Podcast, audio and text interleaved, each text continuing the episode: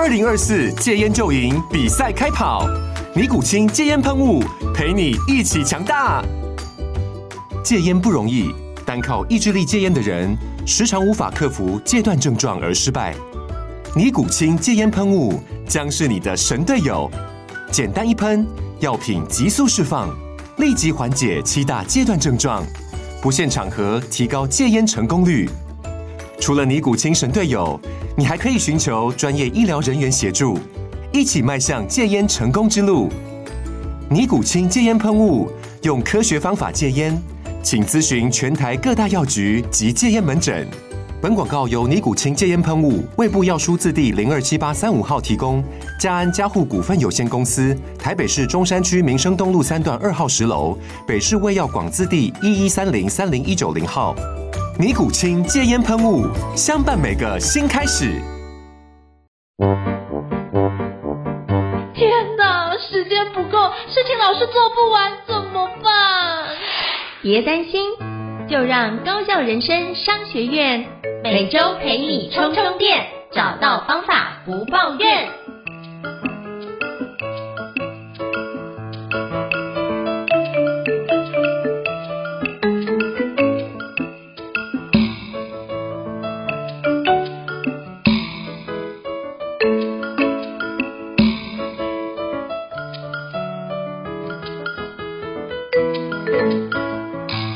Hello，伊森老师，想跟您请教一下，我们今天要聊哪一本国际新书呢？今天我们要聊的这本国际新书，刚好蛮呼应现在整个世界的这个因为 ChatGPT 而引发的一些这个趋势，或者甚至是我们在职场。工作职涯上面的一些焦虑。那这本书呢，它的中文暂时翻译的书名叫做《数位思维：综合数据演算法与 AI 时代的活药生存术》。主书名《数位思维》。那这本书的作者呢，是雷奥纳蒂跟尼利这两位这个作者合写。他们呢，想要去解决一个问题，就是很多的企业或者是现在整个世界的趋势，常常会觉得我们要做好这个数位转型。相信大家也常常听到。类似这样的名字，在数位转型的过程中，大家会很焦虑，说我们在数位的环境中去竞争，在这样的过程中，我们要如何不落后他人呢？可是，往往很多时候在数位转型的过程中，你可能会遇到很多，比如说，呃，企业内部的员工的一些阻力啊，或者是说，在整个外在的趋势里面，就像最近的 ChatGPT，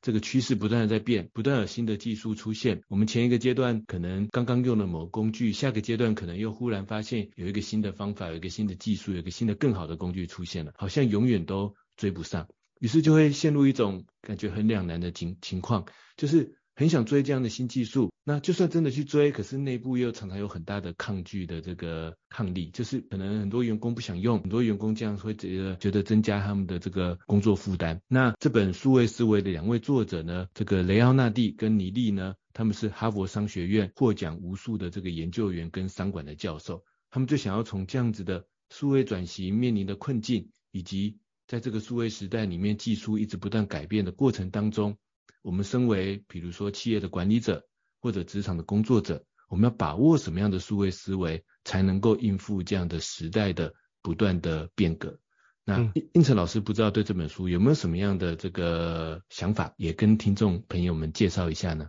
好，所以我那时候看到这本书的时候，觉得哇，真是太切合目前的一个实际状况。因为其实说到数位转型这件事情，其实在之前，比如说从 Web 二点甚至 Web 三点零的时候，其实很多企业都在讲数位转型，可是大部分人都转不过去。那我后来发觉就是，他会觉得你的人才没有到位啊，那都没办法往那个地方移动，那怎么办？所以就开始，比如说像很多的企业就开始开相关数位转型的课程啊，那怎么转？就开始有一个部门慢慢的转过去。可是我觉得这本书强调的很多一个很重要的重点就是，并不是要学那些工具。才转过去，因为其实学那工具，很多时候你的思维没有改变，还是用旧的思维。就算你学再多的工具，你还是没有在用，而是只是学了之后备而不用。那如果是这样的状态的话，基本上数位转型基本上就已经抵定注定是失败的一个情况，大部分。所以他说这件事情重点不在于技术本身，是在于你的技术思维。重点是那个需要拥有那个技术思维，并且如何把这技术思维应用出来，这件事才是主要的关键了。所以并不是工具的议题，而是思考模式的议题。所以当你的思考模式一换，就完全不一样。我举个例子，比如说我在开那汽油车的时候，我就看到电动车出来的时候，觉得哇，怎么可能用一个键盘或是一个荧幕就可以搞定所有的事情？这么简单吗？会不会哪一天荧幕秀逗的就这个东西又开不动啊？或电子怎么样的时候会爆炸？因为手机就有爆炸的状况，那电动车电池又更大颗，那会不会造成更大的一个情况？可是后来当我自己试驾之后，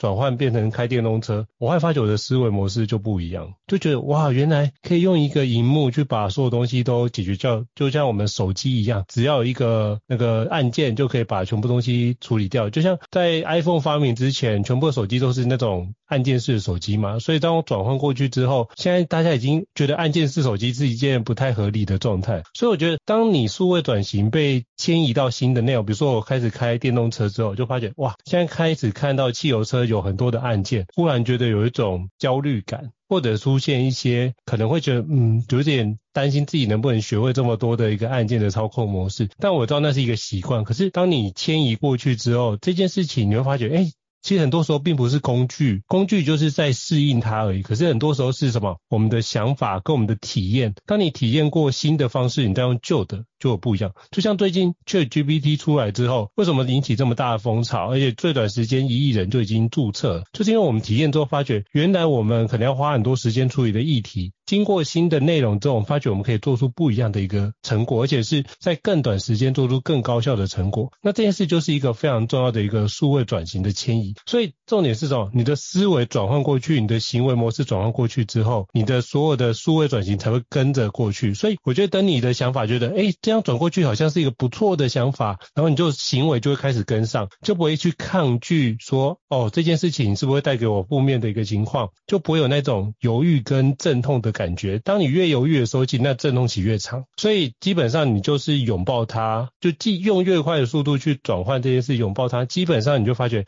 其实有更多的一个方式可以去做相关的一个调整。这是我从这里面所看到的一个内容，不知道伊森老师有什么样的补充呢？所以就是从我刚才跟应成老师老师一起分享的这样子的概念出发，这本书为什么要叫做数位思维呢？就是它的两位作者。他透过很多层的分析，他想要提出一种看法，就是说，在这种不断变来变去的数位环境中竞争，我们真正需要的不是去了解太多的技术，意思是我们不需要过度的去有技术的焦虑，然后觉得自己好像是必须要学会每一个新工具、每个新技术那样。但是真正要培养的是什么呢？就是这本书的主题——数位思维。好，那如果数位思维对这本书的两位作者来说，不是所谓的彻底了解技术，成为技术的专家，那数位思维是什么呢？这本书呢提到了两个重点，今天呢我跟胤丞老师就从这两个重点分别出发，来跟各位听众讨论一下。这两个重点分别，第一个是所谓的数位思维是学会如何处理那些最新资讯的思维，然后第二个是学会如何提出正确问题的思维。我先暂时把这个重点简化成这两个重点。我觉得如何学会处理最新资讯的思维，就好像也是这几年很流行的一种方法论，就是建立个人的知识管理方法。嗯，那这是很重要的。我们如何去迎接资讯，但又不要有资讯焦虑，并且资讯可以转化成我真正有用途的东西，学会如何去处理那些最新的资讯。这是最重要的第一个数位思维。然后第二个，我们要用这些工具，要学这些新技术，要追这些新资讯，背后的目的还是必须完成企业、公司或者我们个人的目标。所以真正的数位思维是回到我们真正要解决的正确问题，去运用那些可能新的技术、可能新的资讯。好，嗯、那我就想邀请应成老师跟我们来一起聊聊看，他的第一个这个数位思维的关键，就是如果我们的态度不是说要去。学会那些所有的新技术，去用，去尝试那些所有的新工具。那关键的态度是什么呢？是学学会如何处理这个新资讯的态度。而这个态度呢，在这个作者里面要提到的这个两个重点。第一个重点就是建立持续学习的文化。对企业来说是建立持续学习的文化，对个人来说是建立这个持续学习的这个态度。为什么呢？因为这个书的两位作者他说，他们在很多企业辅导的时候，哦，可能企业看到什么新技术、新工具出来，马上想要把它导入到公司的内部。那当然导入的过程，大家就要去上课啊，然后去做很多学习啊，但一定会遇到一些阻力嘛。那遇到这些阻力之后，那大家就要开始做一些，比如说调整，做一些重新的目标设定，这样。一一跑完一轮，可能半年、一年的时间就不见了。然后等到一年前那个新工具终于导入到公司里了，它可能已经变成一个过时的工具了，或者是它变成一个过时的技术了。那怎么办呢？这本数位思维的书的两位作者就说，其实我们应该回过头来，不是要导入什么，而是回到我们的员工身上，帮助员工去建立他们愿意去持续学习的这个态度。因为他说，真正的能够应付这种数位时代的不断的变革。关键点还是回到我们企业团队里面的每一个员工自己身上，要要让那些员工自己愿意去试试看这些新技术，愿意试试看这些新工具，愿意稍微理解一下这些新方法，那我们的企业才会跟得上这种数位时代的变革，要不然我们永远都会。花很多时间导入一个新工具，导入一个新方法，然后等到员工这个半推半就的终于学会了，但是这个时代又已经重新改变了。好，可是问题是要建立持续学习的文化或者态度，这个说的简单，做起来非常困难。所以他在这一点，我觉得这个作者也提提出第二个补充的，我觉得很棒的做法。他说，所以啊，我们在建立持续学习文化的时候，他提出了一个百分之三十法则的这个技巧。他说。我们并不是要百分之百的了解那个新技术，我们并不是一定要百分之百的了解这种新工具或者新方法，我们只要掌握那个技术的三分之一，也就是真正适合我们来使用的，或者是真正重要的那个关键的重点就可以了。那在这样的过程当中，我们就可以更容易的去，起码我知道这个世界变到什么样子，起码我知道说哦。原来现在有一些关键的这个行销技巧，或者是关键的这个处理工作的方式，或者是关键的这个一些产品的趋势，知道那是什么？这样子我们自己在工作、在做产品、做专业的流程中，不会是一个一无所知的状态。但我们要不要彻底了解它呢？那可能要看我们每一个企业、每一个工作的这个特殊性嘛。可能有些对我来讲特别重要，我要彻底的了解它；有些对我来讲，我只要知道这个东西，它可以对我来讲稍微有一些。辅助的效果，诶，这样可能或许就可以了。比如说最近的这个 ChatGPT，好，我们可以看到很多这个创业家或者是城市开发者，我我看到他们在社群上每天一直持续不断的分享。我的意思是，一天之内的几乎每个小时，每两三个小时，他们就要分享一个新发现，就感觉他们所有的时间都投入在上面了。那为什么？我不是说他们不对哦，他们这样做可能是对的，因为对他们来讲，他们是想要利用这样的工具，利用这样的方式，比如说 OpenAI 的这些 API，去为他们，比如说他们在做的一个软体，他们要创业的某一个项目，找到一个新的技术的引进，然后帮助他们呢跟上这波趋势，然后比如说开发一个用 AI 帮你学英文的软体啊，或者是开发一个这个让你可以快速这个。可以跟客户应答的这个机器人的客服应答系统啊，对他们来讲，他们的这个效益很大，他们要投注全部的时间来去学会这个技术。可是反过头来，比如说我是一个这个行销的这个人员，然后呢，我只是有时候要在那个脸书或什么写一些这个贴文，投放一些广告，那这时候对我来讲，就会可能会出现两种态度。第一个会觉得啊，这个 ChatGPT 这么这么疯狂，嗯，这个应该只是一时的潮流吧。然后看他们研究那么多。这个城市嘛，或怎么觉得好像很困难，于是我就觉得我我干脆不要碰它，我还是继续做我的这个这个原本的行销的一些做法就好了。但是我们可以有另外一种态度，就是这本书提到的数位思维的态度，就是说，哎，既然这个这么红，但我我我我不需要用到那种，比如说真的把它背后的 API 城市嘛，什么都搞懂的程度嘛，那我只要理解，我就来试试看，我就注册一个免费的账号，我就来试试看，我试着丢一些文案上去，看看它可以。有什么样的角度，什么样的机会可以来帮我进行修改？或许我每天就用它三十分钟就好。可是或许这三十分钟已经帮我节省掉了我原本可能在整理一些资料、处理一些杂事。他或许写文案没我厉害，可能最后我那个社群上最有魅力的文案，我还是必须自自己写出来。但是说不定我这样一研究，发现说，哎，它可以帮助我把我原本的那些，比如说开会讨论的逐字稿、草稿。先整理出一些重点的表格，诶，这样子重点这个重点的表格自动化处理好，节省我三十分钟的时间。那我从这个表格可以更精准的开始构想今天我要发在社群上的一些文案的关键的重点。那至于那些更进阶的技巧呢，或许我不一定要学会，我就学那百分之三十。但对我来讲，我知道那是什么，我可以跟得上这个趋势。然后呢，而且我它可以帮助我加快一些这个工作的流程。那未来可能 ChatGPT 会不断的进化，未来可能会再推出更多更厉害的写文案的工具等等等等的。那我们不用彻底的了解，那我们也不用说啊，我是不是要用一个新技术、新工具，我就要把所有的时间都花在上面？这就像我最近看了一个影片，他说这几年的笔记工具推陈出新，尤其像这个双向连接的笔记工具很流行的时候，那 Obsidian、Logseq，然后最开始的 Roam Research 就是一个一个不断的出现，然后那个影片就说他发现大家都在研究工具，但是你真正要写出的文章，真正要写出的论文，真正要做的产出，到底有产出出来吗？还是我的时间都变成在研究这些一个一个不断出现的新工具，然后想要尝试找到更好的工具，可是这样子变成你是用百分之百的时间在做这种数位新工具、新技术的学习，那这样子反而就适得其反，也可能是很多人心里会觉得抗拒的原因。所以我觉得他这边的百分之三十的法则，我觉得很有道理，也很正确，就是我们不要完全这个盖住自己的眼睛，盖住自己的耳朵，说我都不知道。但是我我可以花一点点的时间，也不用太多，我不需要到跟别人一样的程度，因为我们的需求不一样。但是呢，我了解它，我试着应用看看，就算它节省了我工作上某一件琐事或某一个流程的时间，对我来讲其实都带来很大的这个效益。这是我对这一段他说数位思维的第一个关键是学会如何去学有效的学习跟处理资讯，我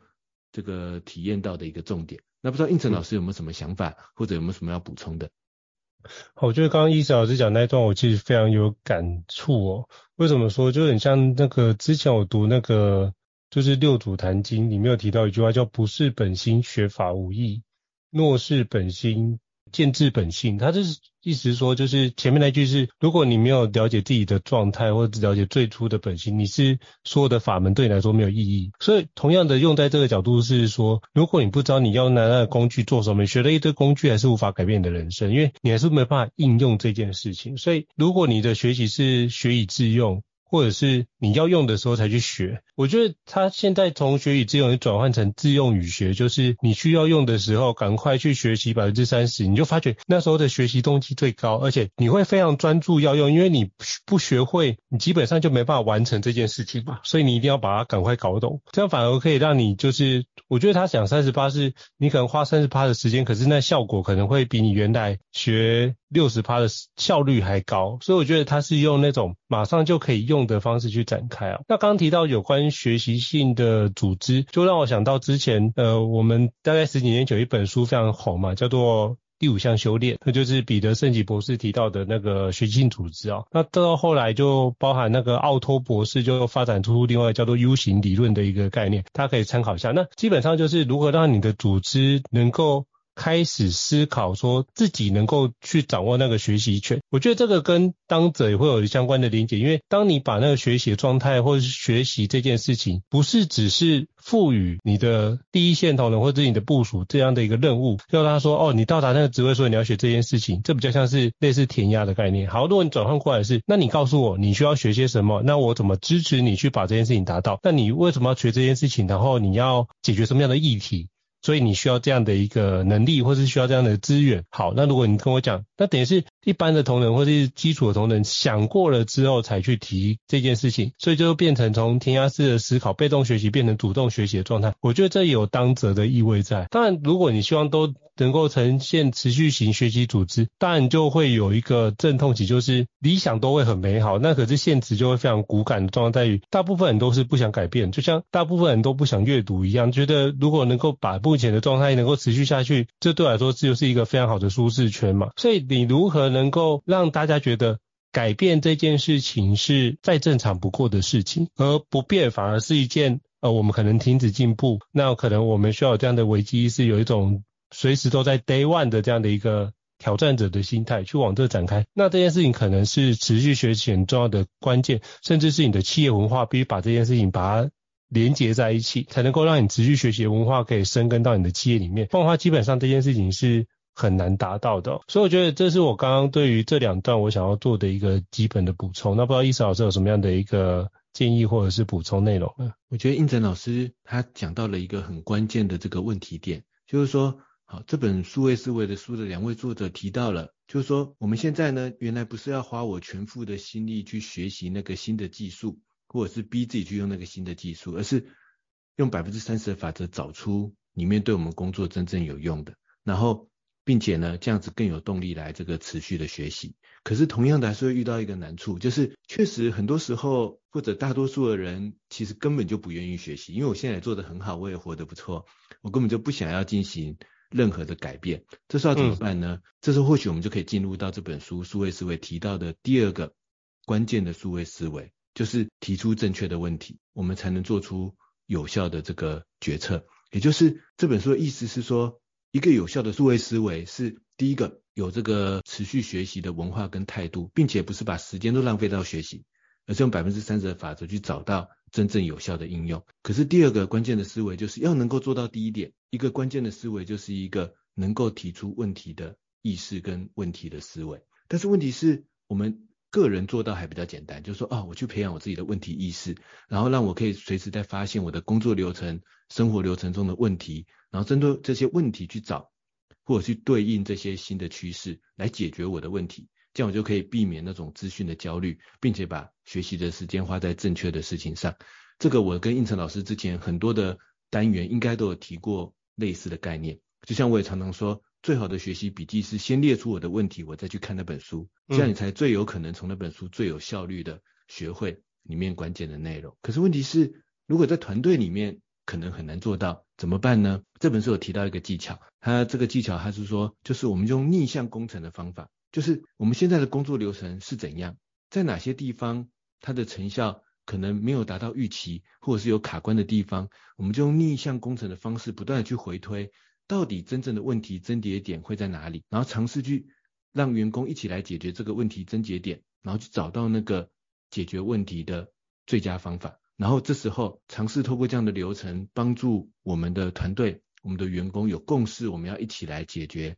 这一个关键问题。这个我自己倒是有一个真实的例子，跟各位听众朋友分享一下。就是之前呢，有一次有个企业，他邀请我去做一个顾问，他说他们这个公司的团队啊，他帮他们导入了很多新的工具，比如说这个国外很红的 ClickUp，或者是这个 Monday，然后或者就这是一些专案管理工具。然后或者是这个 Trello，然后 Google 云端硬碟等等的，他帮他们团队导入了非常多这个当时很新潮的，然后最新的这些数位的工具。然后他本来期待这样的方式可以让他们整个团队都变得更加的有效率，可是弄来弄去，他发现很多时候就是在这些工具上，员工有一定程度的这个抗拒，但是管理者想要期待看到那种工具协作或者是工具的这个。整合带来的某些资讯资料，或者是这个聚焦的这个效果，反而这个没有达到，然后就找我去。他找我去的一开始的角度是说，哎，伊瑟，最近这个 Notion 很红，你要不要来帮我们导入 Notion？还是说有没有什么更厉害的工具，可以帮助他达到那一个他想要导导入工具，然后让整个团队的资讯沟通更敏捷，然后这个大家目标更聚焦。然后专案团队专案进度推进的更有效率的方法。然后这时候啊，我其实在跟他讨论的时候，就用了一点逆向工程的方法。我就说，我们先来看看你们目前在实际的工作流程里面遇到的问题点有哪些是让你觉得焦虑的。他就列出来之后，他就说，比如说他想用 Trello 来管理大家的专案进度，可是他发现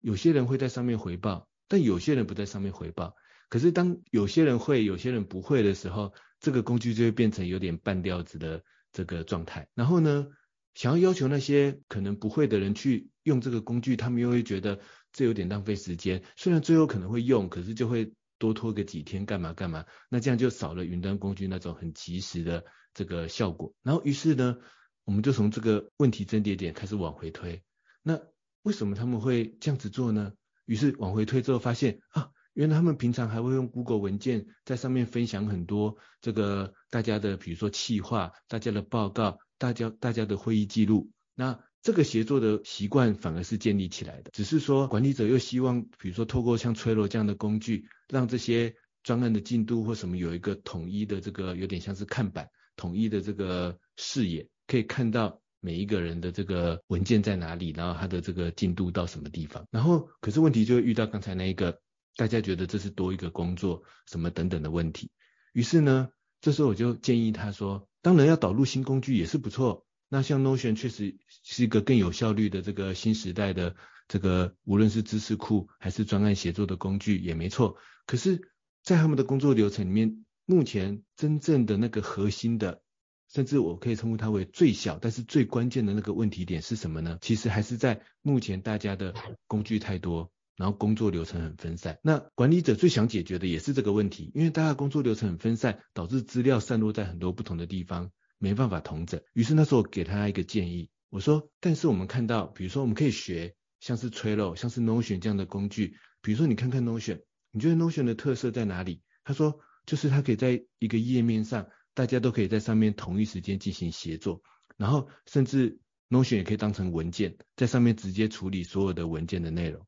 我说，对，没错，这是 Notion 的一个特色。那回过头来，Google 文件它不是本来就是一个文件吗？他说对，可是 Google 文件散落在很多地方。我说那我们可不可以在 Google 文件的系统上学 Notion？我们就在 Google 云端一点上建立像是 Notion 那样的一个同整页面。因为现在只是因为 Google 文件它是比较传统资料夹的方式，它的文件散落在很多大家各自的资料夹嘛。那 Notion 的特色是它先有一个专案的页面，它再一层一层的切下去，每一个独立的任务、独立文件的页面。但是我们可以学它这个思维。学它这个这个 Notion 的这个管理的逻辑，但反过来，我们可不可以在大家已经用的很习惯的 Google 云端上面实践呢？我说很简单啦、我们就建立一个资料夹，这个资料夹叫做整个公司的专案控管资料夹，然后在这个资料夹里面，我们就根据每一个专案建立一份文件，然后呢，这份文件打开来之后，就是我们就在上面排出专案进度。可能排不出像 Trello 那样的看板，但是列出基本的大纲，列出基本的专案流程，可不可以？可以啊。那他说，那那些专案原本散落在大家各自不同资料夹的文件档案怎么办？我就说，那就学 Notion 把它连接过来啊。你就把它连接到这一个，比如说我这个就是 A 专案控管的文件，我就把散落在很多不同资料夹的 A 专案的档案、任务、大家各自会议的记录，全部连到 A 专案的文件上。然后呢，这样子 A 专案的这份文件。不就是大家在原本在使用的云端一点上就可以控管的，然后而且你也有一个统整的视野去看到 A 专案的进度，又可以快速连到散落在不同资料夹的这个 A 专案相关的文件档案，然后大家也不用再换一个工具，这样会不会更加的简单，然后让这件事情变得更加的这个不要那么痛苦呢？然后呢，接下来我们再做第二个阶段，他说，哎，那是不是要来换一个新工具了？我说也不是，我们是要学。Notion 或者是那个 Trello 上面的这样子的原则，就是你看 Trello 上面，它有一张一张的卡片，它希望大家每一个卡片是一个任务，然后大家在那个任务上面协作。可是现在回到我们的文件系统，因为是传统文件的概念，我们常常会把同一个任务的很多，比如说那个任务的会议记录，那个任务的，比如说图像设计，那个任务的什么东西，把它散落在很多不同的文件当中。现在我们第二个阶段来尝试看看。用催漏卡片的概念，一个任务我们就一份文件，我们就在那份文件上好好把这个任务的所有的细节都讨论清楚。比如说我跟应成老师的这个高效人生商学院，我们的 Google 文件现在已经有六七十页了吧，但是我们从头到尾我们的整个节目大纲的企划到现在讨论的所有细节都在这份 Google 文件上管理啊。我们也没有用到很厉害的像 Notion 什么样的工具，但是我们也觉得每次要找到什么资料，每次要管理我们整个。他这个节目的哪一个进度、什么内容，其实这一份 Google 文件就可以搞定。那这个就是找出正确的问题。然后呢，我想补充一点，就是找出那个最小但是最核心的关键问题。那我们从这一点去着手，然后这样子呢，大家有共识，大家觉得这是我最大的痛点。那其他次要的问题，比如说。啊，虽然虽然 Notion 的协作更厉害，或者是有其他什么更厉害的功能，但是它不是最核心的痛点嘛，所以我就去解决那个最核心的痛点，大家有共识，大家比较愿意来接受这个解决办法，然后这个解决办法最好是我是学那个工具那个技术的逻辑方法，但是我可以用在我原本的这个工具上，就像我自己写了很多年的电脑玩物，我常常讲一句话，就是说我很喜欢研究新的工具。但我其实很少换新工具，甚至我不太喜欢换工具。但是我为什么还是一直研究新工具呢？因为我去学那些新工具的方法，学那些新工具的逻辑，但是用在我觉得现在可能还蛮好用的，比如说 Google 文件上面，或者是我自己的，比如说 Evernote 上面，然后或者是这个也可能去学，比如说 Obsidian 的双向连接技巧，然后用在 Notion 的某些知识的管理上面，就是我们不用一直换工具换技术，但是我可以去理解那一个新工具新技术，但把它的一些核心的那百分之三十的关键的逻辑，我们用在原本的工作流程，那或许我觉得这是最有效的数位思维。这是我对这本书的这个这个第二个重点的介绍，跟我的自己的一个案例的补充。不知道应成老师有没有什么样的想法，嗯、或者有没有什么补充？我觉得刚刚胤丞老师的案例，其实我自己也遇到过。那我后来发觉，就是重点还是回过来一件事，就是你不是为了学习一个新方法而去调整。就像我举个例子哦，像前几年非常流行 OKR，然后就认识很多企业老板，就是上了很多 OKR 之后，就要说哦，呃，老师，我们这 KPI 啊，我们要不要考虑转换一下？我们全部来导 OKR 好了。我说那。你是最近去上课了吗？哦，对，你怎么知道？我说，对啊，因为你如此的热衷想要导 OK，应该是最近就是想说，哎，Google 可能在用啊，或者是呃那些国外的很知名企业在用，然后用的效果很好，就觉得哇，别人用的效果很好，会不会我们用的也效果很好？可发觉一件事，就其他间企业或他认识企业导进去，发现效果不彰，他就讨论为什么，就是因为。大家还是发觉用 OKR 这件事情是要员工足够成熟，他自己能够把他的工作任务能够拆解出来，他才有办法。可是有些人没办法，那怎么办？就还是要定定 KPI，所以他觉得 OKR 这件事情没有用。我说这并不是没有用，而是在于你可以拿 OKR 拿来当做你的 KPI 的检视，就是呃每个。主管拆下来的那个任务是不是能够彼此连接在一起，而且彼彼此是不是有很密切的连接？如果都有很密切的连接，代表什么？那这件事情就只要部署完成这件事，加总起来就是你主管的一个所有的成绩嘛。那如果这样的话，主管会不会很努力的去协助部署去完成这件事？如果是这样的话，当然会啊。可是大部分是什么？我们定我们的标准，部署定他的标准，然后他各自的 KPI 之间是兜不起来的。那如果兜不起来这件事情，你就算用 KPI 用 OKR，其实还是没有用啊。所以我就跟他说，你的问题是在中间的那个彼此的目标或任务有没有连结。如果你那 linkage 能够建立起来的话，其实他就能够把很多事情给做充分的了解。那至于用 OKR 或用 KPI，或是用所谓的 OGSM，那这都是就是看你组织的需求去做调整嘛。那我基本上会跟他说。如果能够调整越小的环节的话，其实大家抗拒越少，其实你会发觉越有效。所以我说，或许你可以先从目前 KPI 的环节，就是彼此之间有没有扣好那个 KPI 开始做，这才是一个核心问题。所以把它扣好之后，那这件事情就有展开，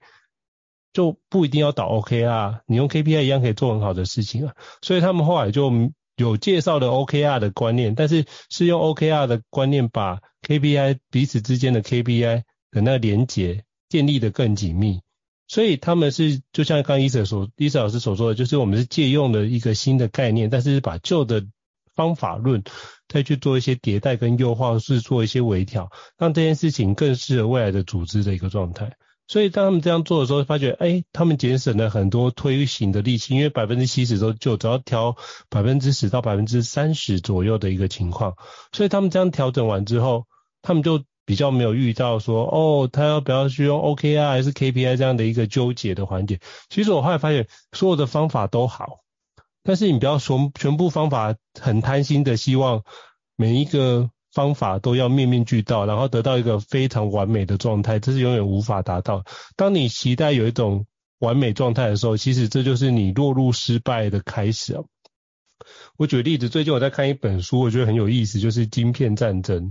那就是最近我觉得很重要的一本书。它里面提到俄罗斯就是派了间谍去矽谷去偷了那个机密，然后又在俄罗斯发展这些，比如说半导体的制程。好，他们也发展了，可是因为摩尔定律的关系，所以它每一年或多久时间会成长一倍嘛，那个价格会减半。可是他们发觉，他们就不断的模仿，模仿越久，发觉一件事情，他们落后越多，因为没有创新的任何能力，所以它落后越多，所以他就只是不断的去模仿、模仿、模仿，那就无法去做创新，或是了解为什么人家这样做。它又包含一些材料被控制住，或是其他制成被控制住，所以它就是。其他的环节大幅度落后，到最后就变成是，呃，可能你在人家已经发展出新一代的一个半导体的晶片，你可能还是用的是三五代之前的一个状态，那个落差就会非常非常的巨大。所以我觉得同样的方式在这边是一样，就是你不要去要求一个就是完全照他的方式去做的一个角度，就是任何东西我觉得都不要全盘直接 copy 直接复制，觉得说哦这个东西有这样最新的一定是最好的。我觉得这样的一个概念必须先挪掉，不然的话你可能会只是全盘接收，然后只要这个东西跟做出来效果不好，你就会觉得说是不是我的做法是我的问题，不是这个系统设备的问题。像我觉得我们还是要回过头来，就是所有的系统只是一种辅助哦，就像那个樱木花道投球都是说。左手只是辅助的概念，所以系统还是辅助于人，人才是主要的一个主体。所以只要这系统无法符合你的状态，我觉得大家可以思考一下，就可以把它先搁置不用，或者是你去找一个其他更有效的一个方法来帮助你。我觉得这都是更有效的。所以他用三十 percent 的法则，我觉得某程度也是这样，就是你透过这个方式可以很短暂的时间试一下，发觉诶有用，我就继续往下展开；如果没有用，我就赶快。把它遗弃掉，然后赶快找一些新的方式做个替代，而不会你就百分之百精力投进去了，然后什么都花完之后，设备买完了，发觉这不能用。其实那时候你的时间成本或者是资源浪费其实更高的，所以我觉得这前后是有一个相对应的一个连结的一个状态。所以他透过这三十趴的投入，你就可以快速去思考能不能找到问题。那找到正确问题，发觉哎这些问题是不一样的，或是问题改变了，那你就赶快去。解决那个最核心的问题，而不是在那边担心说啊，我花了这么多的资源，花了这么多钱，怎么办？那我要不要去继续投资呢？会有那种不甘心或者是浪费的一个心态出现。那还是回过来一件事，就是先以你要解决的核心问题才是正确的。那找到正确问题之后，你就要做出明确的判断啦。那明确的判断跟这样做完之后，能不能往下个面向去？如果可以的话，就持续往下迈进啊。这就是一个很有效的一个转移的部分。所以当你这样开始多做，那如果你这样做，发觉小小就是我们所讲的，就是 MVP，就是最小可行性的单位的一个产品。如果做完之后发觉可行，那你你就发觉这可能性或成功率已经超乎你原来的一个状态或期待。你在全部 all in 的方式，就是全部。说哈，我觉得都没有问题。可是你必须稳稳的去多多尝试，多多的让自己有犯错的空间。那透过这包含这里面书中提到的逆向工程的一个方式，你就知道说以终为始的概念，知道说，哎，这件事我这样模拟完，沙盘推演完，哪些地方是一个比较好的一个选项，哪个东西是不好的选项。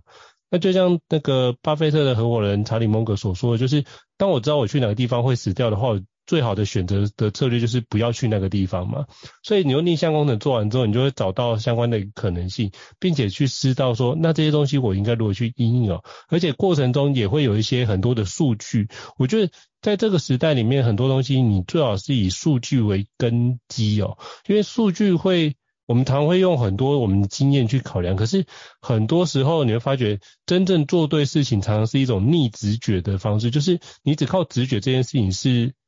是没有用处，而且有时候是跟直觉刚好颠倒的状态。就像股市股票，为什么很多人都是都是赔钱？就是因为很多都是靠直觉嘛。哦，现在涨哇，就拼命买。那跌的时候，嗯，是不是这样会亏？要不要赶快停损？就每个都拼命卖。可是这时候，如应该逆思维是，你应该在大家想拼命卖的时候，就应该可以慢慢的买进，因为可能才能买到最低价。所以这是之前提到的，巴菲特提到，当别人。害怕的时候你要贪婪，当别人很贪婪的时候你要感到害怕或是往后退，所以就他逆逆直觉的操作才能够帮助自己用数据的方式去找到这个支持的证据。所以我觉得我就觉得用数据来做相关的一个方式是一个很好的一个概念。我觉得这是我目前想到的一个内容。那不知道易老师有什么样的补充吗？我觉得我们可以来为这本书的这个数位思维来做一个比较简单的这个总结了。那虽然刚才聊了很多的重点，但我我这样听下来，以及跟应成老师这样聊下来，我觉得他其实可以总结为一句话，就是在这个时代里面，我们要做一个能够在这样的不断变来变去的时代里面，有效的他说的活要生存下去的那个人，我们要具备的思维呢，呃，数位思维呢，其实就是一个关键，就是我们要懂得找出自己的问题来处理那些新的资讯。我觉得其实可以总结为这句话，就是我们要懂得找出自己的问题来去处理那些新的资讯。那这样子过程中就会带来几个好处。第一个好处是我们比较不会害怕那些新的资讯，因为我们对我们来说，我们不是去学新资讯，而是找出自己的问题去学那个新资讯。所以这时候就是刚才提到了百分之三十的法则，我可以用更省精力的方式，但是呢，更能够在这个很多新的技术、新的资讯里面更悠然自得，然后去掌握它的某些关键。而且我们掌握这些关键，应该回过头来是相对于真正解决我们问题的，所以它也更有效。而且呢，刚才应成老师也提到数据这一块。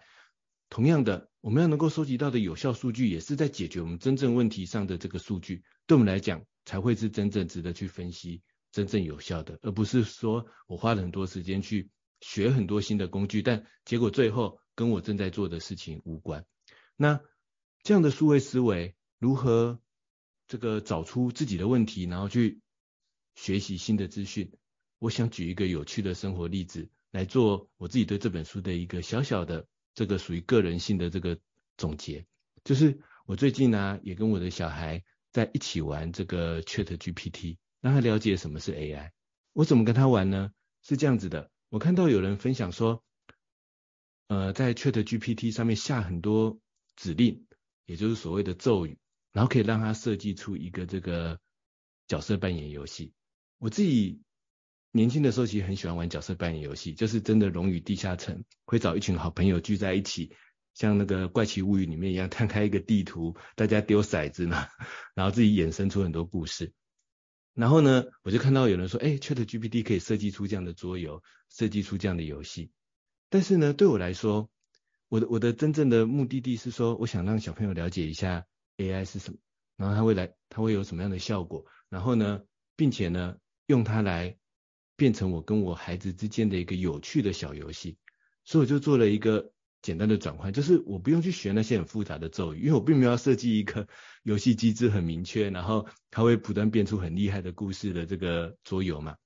我就只是在 ChatGPT 上问了他一个问题，从那个启发，然后我就问了他一个问题，我说。你可不可以跟我一起玩一个宝可梦的故事接龙游戏？因为我小孩最近很喜欢宝可梦，相信常听我们节目的朋友应该知道。然后我就说，你可不可以跟我一起玩一个宝可梦的故事接龙游戏？他说可以。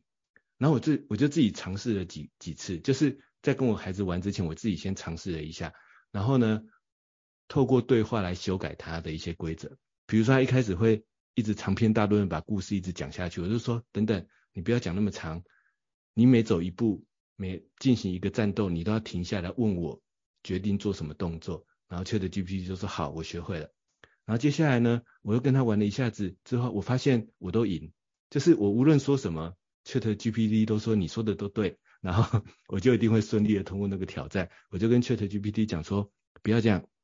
我希望在这个故事里面呢，我有一些挑战，不要每次我讲的都会成功。然后 ChatGPT 就说我学会了。然后结果接下来丢出一个战斗动作，他就会说，呃，那个比如说喷火龙闪开了之类的，我就会我就会失败。好，我就说哦，我这样训练就大概就花五分钟的时间而已，就是我不用去下什么很厉害的咒语，就跟他来回对话几次，把他调教到一个他每一段的故事都问我要做什么行动，然后我的行动有时候会成功，有时候会失败，然后它是一个宝可梦的故事，这样就好了。那我就邀请我的孩子一起来玩。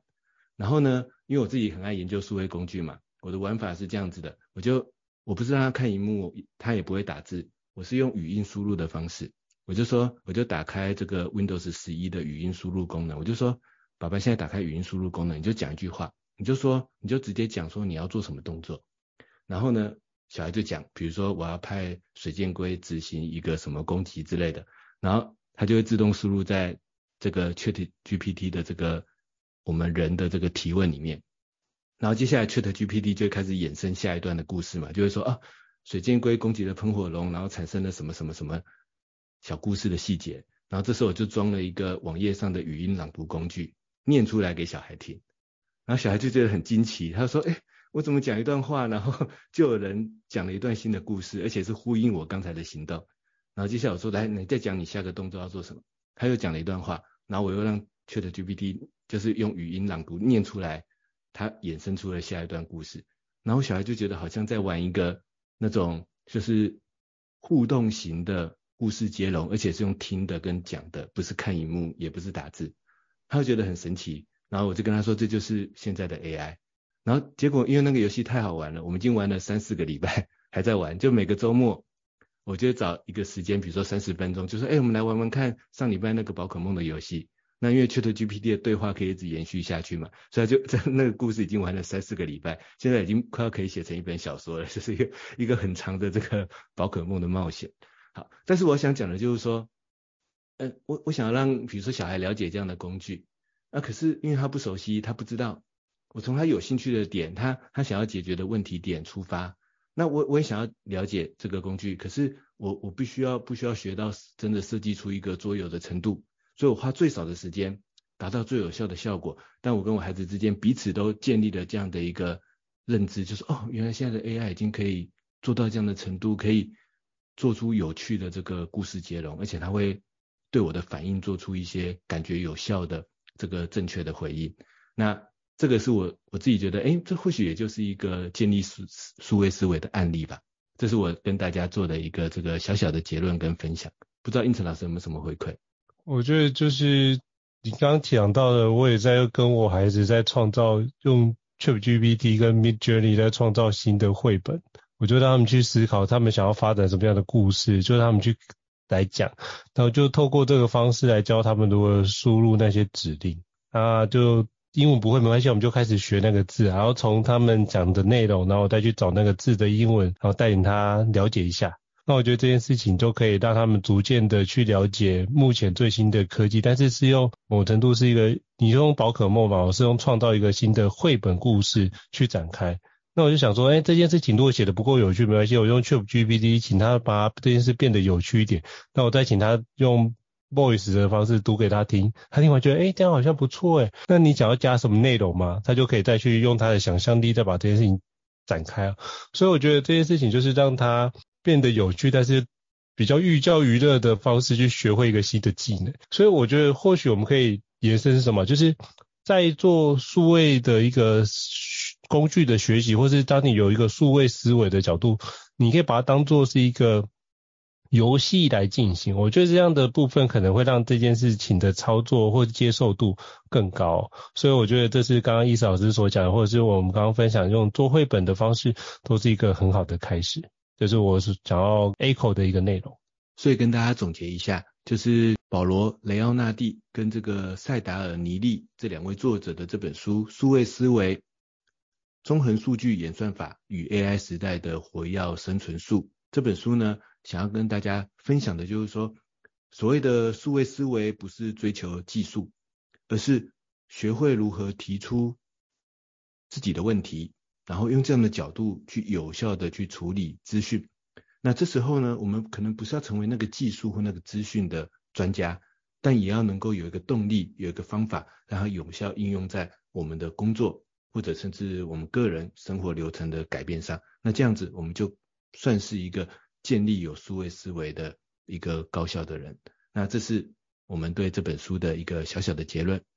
好，非常感谢伊斯老师。那如果各位伙伴对于我们高教人商学院觉得不错的话，也欢迎给我们在 Apple Park 上面的平台上面给我们五星按赞哦。你的支持对我来说是很大的鼓励。那如果还想要听的其他的国际新书的话，也欢迎留言让我们知道，我们会陆续安排来跟各位伙伴做分享哦。希望各位伙伴可以用最快的方式得到国际的一个新知的一个内容哦。好，再次感谢伊斯老师，那我们下次见喽，拜拜。大家下次见，拜拜。